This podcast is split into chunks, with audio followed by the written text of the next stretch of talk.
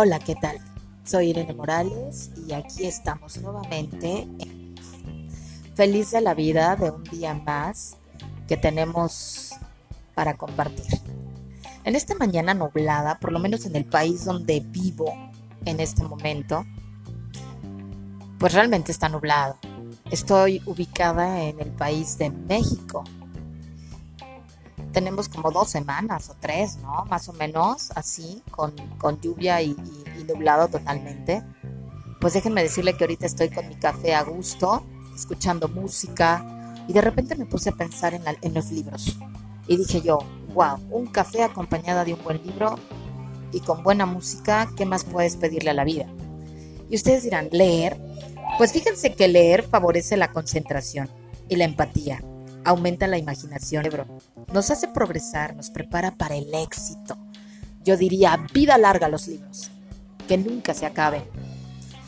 Los beneficios de la lectura. Te voy a decir como tres o cuatro, porque no me quiero meter así a grandes rasgos, nada más. No me quiero meter muchísimo en el tema para no aburrirnos, ¿verdad? Estamos aquí tú y yo tomando el café súper a gusto. Fíjate que, fíjate que los beneficios de, de la lectura son que agudiza la astucia, estimula el intercambio de información y conocimiento. La costumbre continua de leer retarda la aparición de los síntomas de la demencia, estimula la percepción, estimula la concentración. Eso es maravilloso. Así es que ya saben, a leer se ha dicho, que es una maravilla para tu cerebro y para tu espíritu, para tu alma.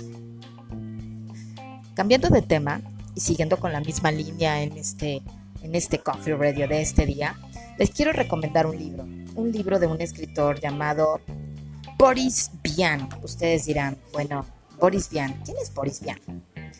Fue novelista, dramaturgo, poeta, músico y de ya, señores, ingeniero, periodista y traductor de nacionalidad francesa.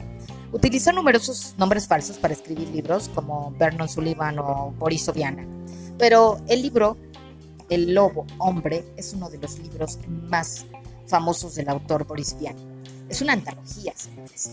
Realmente es un libro maravilloso que consta de 13 historias extrañas, diferentes y, ¿por qué no?, perturbadoras también. Algunas veces los compositores se dejan influenciar por la literatura, ¿no creen? Ya nos han confesado en algunas entrevistas que ciertas canciones muy famosas pues están inspiradas en algunos libros.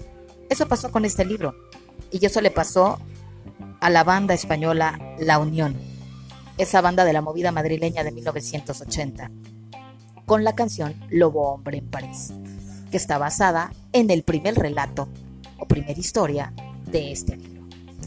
Cada historia cuenta un acontecimiento diferente. Están escritos en tercera persona y sus títulos son precisos. Para el lector promedio es un libro que necesita tiempo y paciencia. Las historias a veces pueden estar un poco lentas, pero después se pone muy bueno. Muy bueno el asunto, así es que no te desesperes.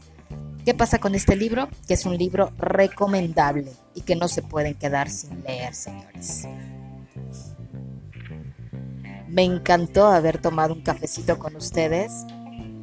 Escuchen la canción de la Unión. La verdad es que también es una joyita aparte del libro. Entre el libro y la canción van de la mano las dos cosas. A gusto, aquí desde aquí, desde donde estoy, con esta hermosa vista, levanto mi taza de café y les digo salud por un día hermoso, pásenla bien, disfruten la vida, cada momento cuenta, cada segundo vale soy Irene Morales. Bye bye.